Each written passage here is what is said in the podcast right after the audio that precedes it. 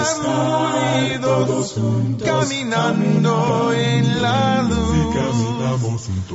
Mi nombre es Mefístoles, predicador de la Iglesia de Cristo en Cuba. Esto es El Estudio del Domingo, un podcast para juntos aprender de la palabra de Dios. Ya comenzamos. No hay nada mejor que compartir nuestras vidas en Jesús. Y el niño creció, y Jehová lo bendijo. Y el Espíritu de Jehová comenzó a manifestarse en él en los campamentos de Dan, entre Sora y Estaol. Sansón es uno de esos hombres en la Biblia que desafían nuestro entendimiento de las Escrituras. No por gusto Charles Spurgeon decía de él, Sansón en sí mismo es un enigma. Él no solamente era un hacedor de enigmas, pero él era en sí mismo un enigma muy difícil de explicar.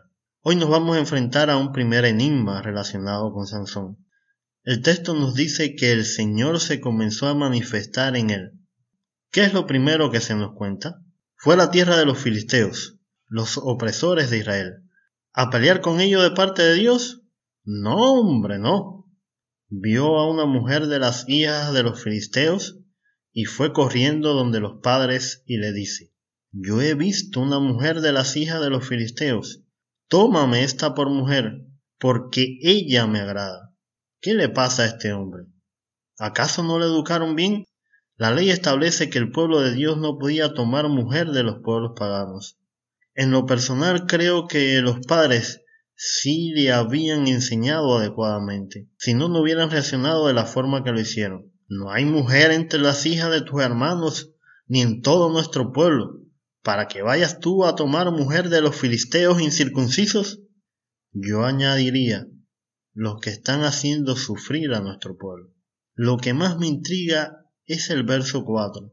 Dice, mas su padre y su madre no sabían que esto venía de Jehová, porque él buscaba ocasión contra los filisteos, pues en aquel tiempo los filisteos dominaban sobre Israel.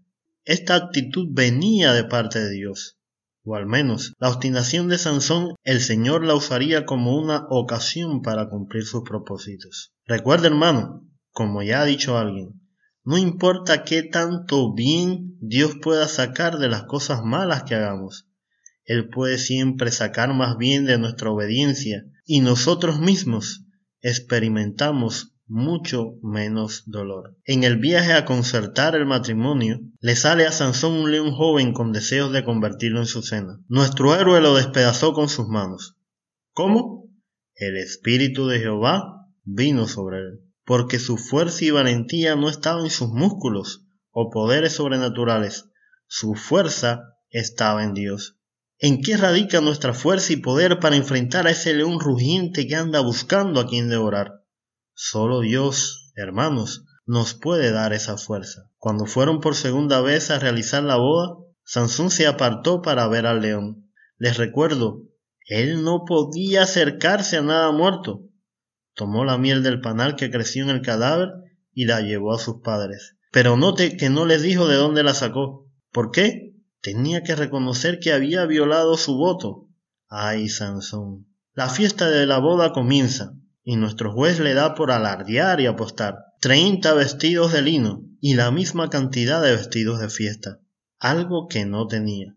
Su enigma, del devorador salió comida y del fuerte salió dulzura.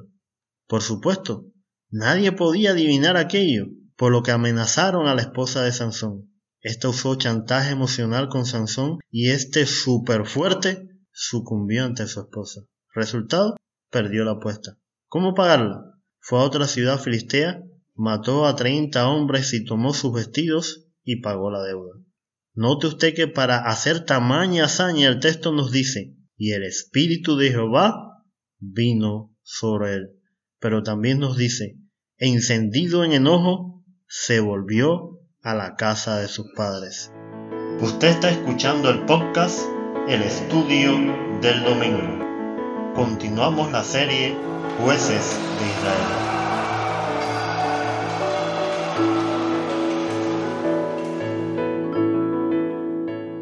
Esta historia comenzó con Sansón viendo y deseando una joven filistea y termina con Sansón enojado y la joven esposa abandonada. Este es nuestro primer enigma. Un hombre sobre el que viene el Espíritu de Jehová, escogido por éste, primero se fija en quien no debe, viola su voto de Nazareo, alardía en la boda confiado en que era indescifrable su enigma, pierde la apuesta, pero es capaz de pagar la costilla de los propios filisteos. Después de tanto esfuerzo, deja a la esposa abandonada y lleno de ira se va a refugiar con los padres. Al final la joven termina desposada con un amigo filisteo de Sansón. ¿Cómo lo podemos entender? ¿Acaso no hay veces que nos comportamos como Sansón? Ni nosotros mismos nos entendemos. Gracias a Dios que a pesar de todo eso nos ayuda a levantarnos y encontrar su plan para con nosotros. Aprendamos las consecuencias de la unión desigual y no solo en el matrimonio. Entendamos el consejo del apóstol. Airaos, pero no pequéis. No se ponga el sol sobre vuestro enojo, ni deis lugar al diablo.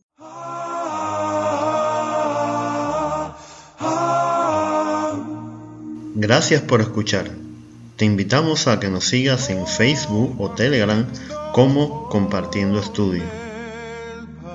Para contactarnos o sugerir algún tema, lo puedes hacer por el correo compartiendo estudio arroba gmail.com.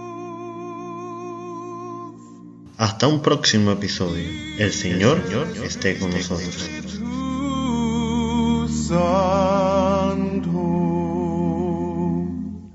Compartiendo